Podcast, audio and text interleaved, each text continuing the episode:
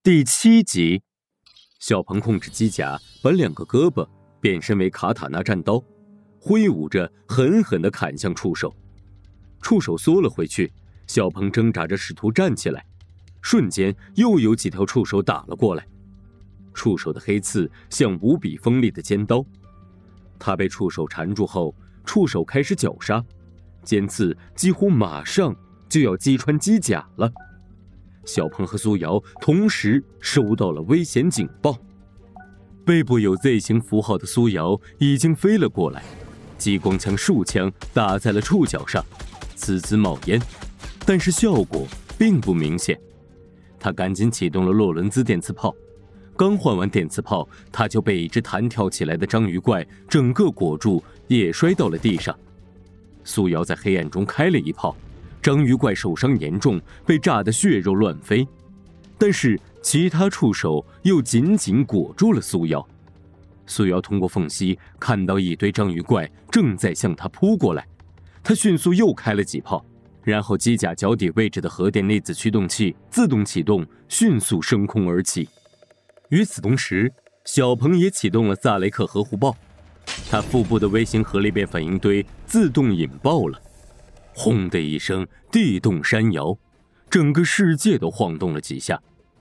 一半的方形台被炸烂坍塌，所有的玻璃钢支离破碎。刚才的圆形战席被炸出了一个巨大的缺口，战席上的人早就不知躲藏到哪儿去了。小鹏四周的章鱼都被炸烂了。这时，从地底四周。和无数个方向涌出来的黑色章鱼怪开始向这里爬。小鹏和苏瑶启动了核电粒子驱动器，两人升在半空，继续与章鱼怪搏斗。无数条章鱼怪的尖刺触手像是无数从各个方向投过来的标枪，空中到处都是挥舞着的黑色触手。苏瑶和小鹏启动了机甲的辅助躲避功能。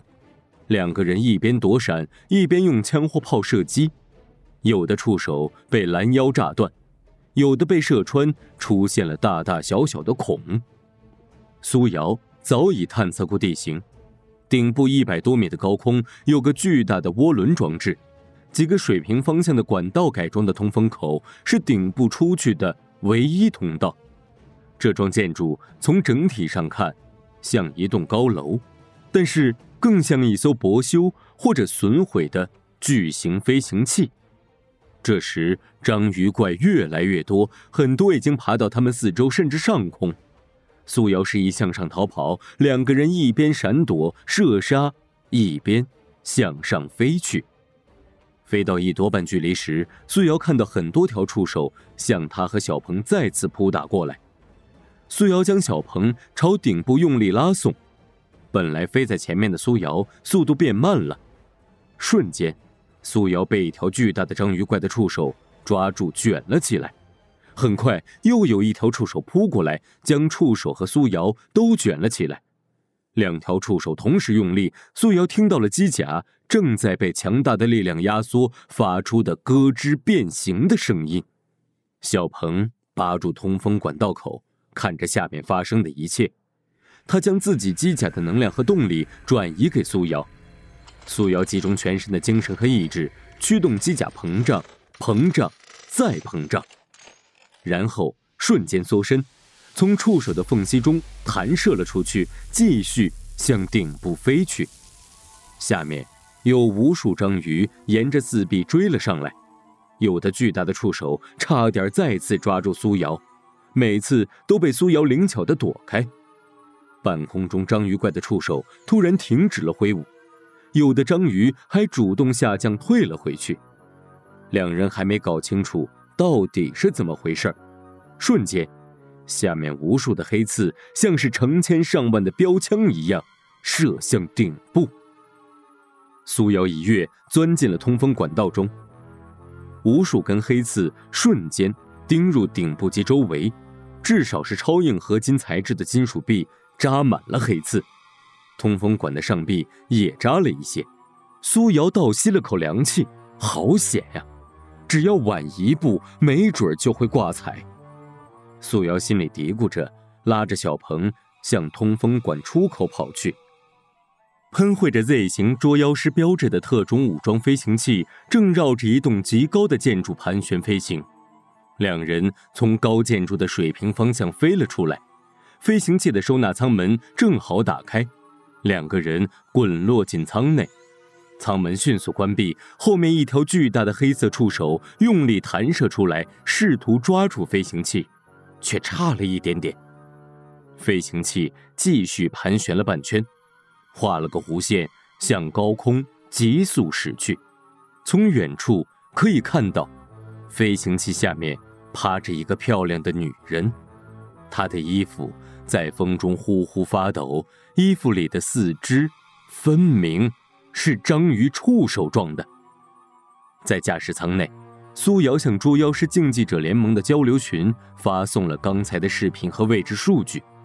很快，附近已经有两个捉妖师朝刚才极高的建筑赶来，还有十几个正在路上。苏瑶想起刚才章鱼怪的凶猛，忽然有点担心其他捉妖师，便把视频影像资料和位置信息。也发给了原世界事务管理局的王建国局长和原世界安全防务局的巴顿将军。静谧湖湖边的建筑顶部敞开，飞行器缓缓降落在里面。苏瑶和小鹏各自进入自己的安防检查通道，脱下了机甲装备，例行检查。小鹏发现自己的机甲散发着刺鼻的气味，而且机甲。居然出现了一些小坑，小鹏仔细观察，有些小圆点仿佛正在融化，依稀可以看到冒起的青烟。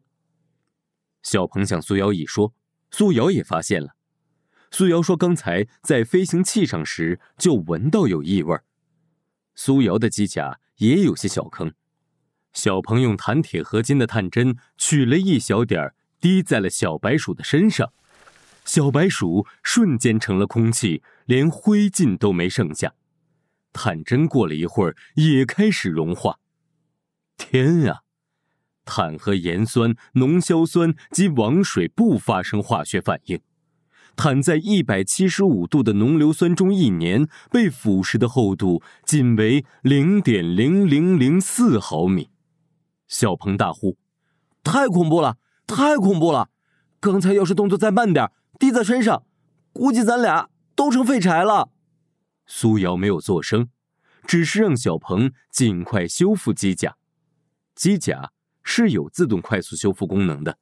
按照常理，机甲被破坏后，具有记忆功能的机甲粒子会依据粒子间的作用力沿轨道模型生长，自动修复。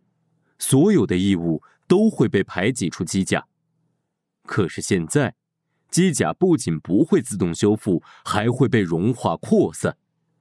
小鹏判断，章鱼怪触手的黑刺可能含有一种相当厉害的化学物质，这种物质能把小鹏一直以为宇宙第一的英博拉超级金属刺穿并且融化，真的好厉害。小鹏安装好弹铁合金清洁铲。